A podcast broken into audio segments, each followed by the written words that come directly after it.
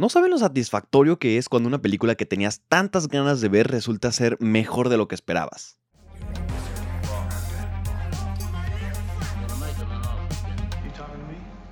Cine Conflicto Podcast.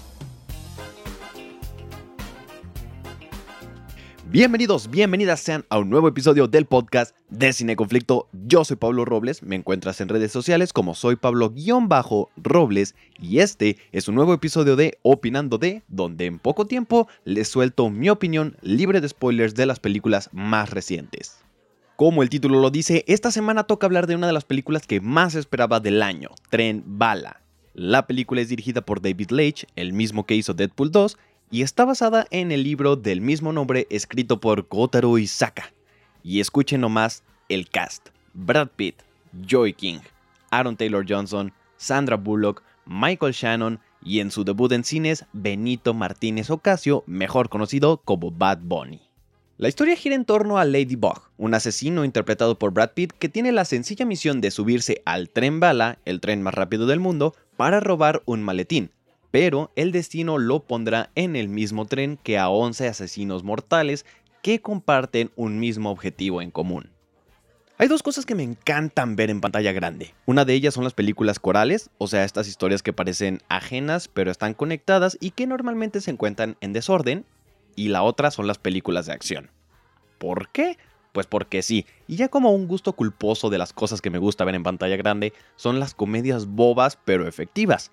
Y sí, así es, Tren Bala tiene estos tres elementos. La acción y la comedia llevan un ratote siendo combinados, no es ninguna novedad, lo que sí lo es es cómo se han combinado en los últimos años. Hace no mucho, con un humor de violencia cómica, Jackie Chan lo hacía en sus películas del estilo de una pareja explosiva, y más recientemente lo pudimos ver en Deadpool, con ese mismo tono de humor, bobo, satírico y divertido, que también se combinaba con la violencia. La diferencia es que Jackie Chan lo hacía con coreografías de artes marciales que no eran tan agresivas, y Deadpool lo maneja con armas, sátira y sangre por todos lados. ¿Pero a qué voy con esto? Tren Bala es una combinación de estos dos tipos de acción, en donde tenemos coreografías al estilo Jackie Chan, pero también violencia con armas, explosiones, mutilaciones al estilo Deadpool. Es algo más como John Wick, pero con su lado cómico. Y claro que no es coincidencia, el director de Tren Bala hizo Deadpool 2, hizo Atómica, hizo Hobbs y Shaw, películas que tienen este mismo tono de humor satírico, pero al mismo tiempo bastante agresivo y violento. No está tan apegada a las películas de Jackie Chan, incluso en cuestiones técnicas, el trabajo fotográfico es similar al cine de acción contemporáneo. La película es súper japonesa y los neones de la fotografía son tan descarados que visualmente la hacen lucir muy bien, pero también hay otro lenguaje de otras narrativas, como por ejemplo del anime y de las películas de samuráis, ya que esta película combina muchos géneros y por eso se siente tan fluida y tan dinámica. Aquí lo interesante es que su trama principal se desarrolla en un solo espacio donde todos están conectados por ese espacio en común, y por ende los personajes están en cercanía todo el tiempo, algo así como una novela de Agatha Christie. Este espacio compartido permite a la película ser de esas historias donde cada personaje hace una cosa que afecta a otro personaje directa o indirectamente para al final conectarlos a todos de una manera eficaz y funcional. Ejemplificando esto, este recurso coral lo hace Tarantino en películas como Pulp Fiction, donde nos cuenta historias separadas en desorden que si las hilas tienes una historia en conjunto, y en Amores Perros también encontramos este tipo de narrativa, más o menos para que sepan a qué me refiero cuando hablo de películas corales o de historias corales. Y la verdad es que hacer eso es una chambota de guion, ya que tienes que pensar en cada detalle y en cada arco que se abrió para que se cierre y quede redondo y sin huecos. En narrativa se puede sentir como que todo pasa muy convenientemente y puede haber quejas al respecto, pero realmente para que eso se sienta conveniente dentro de la película hay que tener una gran estructura de guion que permita que lo que está ligado junto en conjunto se sienta natural y parte de la estructura de la película. Y al final de la película, cuando detectas el mensaje central de esta, te das cuenta por qué todo se siente como una casualidad pero hacer que esta casualidad funcione, se sienta verosímil y entretenga es bastante difícil y se aplaude mucho que se hayan tomado la libertad de darnos un guion creativo en una película de acción que está hecha para ser un blockbuster.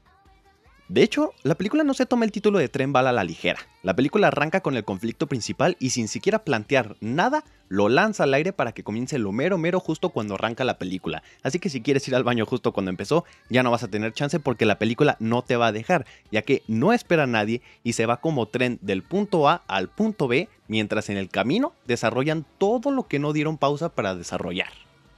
Y esto es una manera eficaz de decirnos, tú súbete y ahorita te explico qué es lo que va a pasar. Y es justamente para lo que funciona el personaje de Brad Pitt, ya que él está en representación de nosotros al ser el personaje protagonista y al mismo tiempo al ser el personaje que no sabe qué está pasando.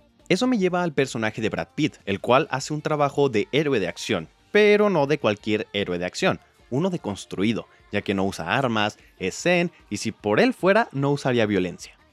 No es la primera vez que vemos este arquetipo de héroe de acción retirado y que no usa armas y que decide cambiar al camino del bien, pero en ese lado es un personaje interesante ya que no es un John Wick, pero tampoco es un don nadie que no sabe defenderse.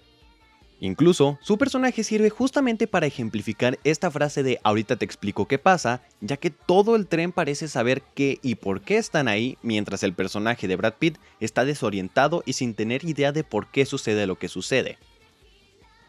Como pudieron escuchar al inicio del podcast, la película tiene un gran cast y normalmente el problema con las películas con grandes cast es que desperdician a los actores, pero en Tren Bala no, porque hasta el personaje de Bad Bunny, que pareciera no tener relevancia alguna, es relevante y tiene su desarrollo, porque como dije, todos los personajes están ahí por una razón, todos afectan directa o indirectamente lo que sucede en la trama del personaje principal y se crea un efecto dominó que se termina de derrumbar una vez que se sabe la razón de por qué cada personaje está ahí. La palabra que mejor resume esta película es absurda. Pero son estas situaciones absurdamente bien ejecutadas las que hacen que esta película se sienta como una serie de coincidencias divertidas, con una carga tremenda de acción, mientras que te lleva en un viaje de adrenalina que inicia con todo y no se detiene hasta que termina la película.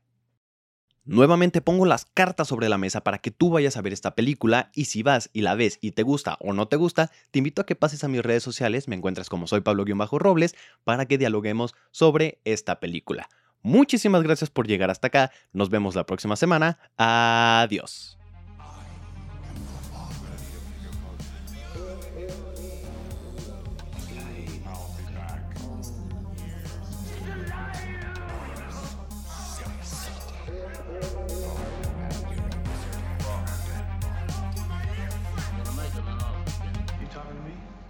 Cine Conflicto Podcast.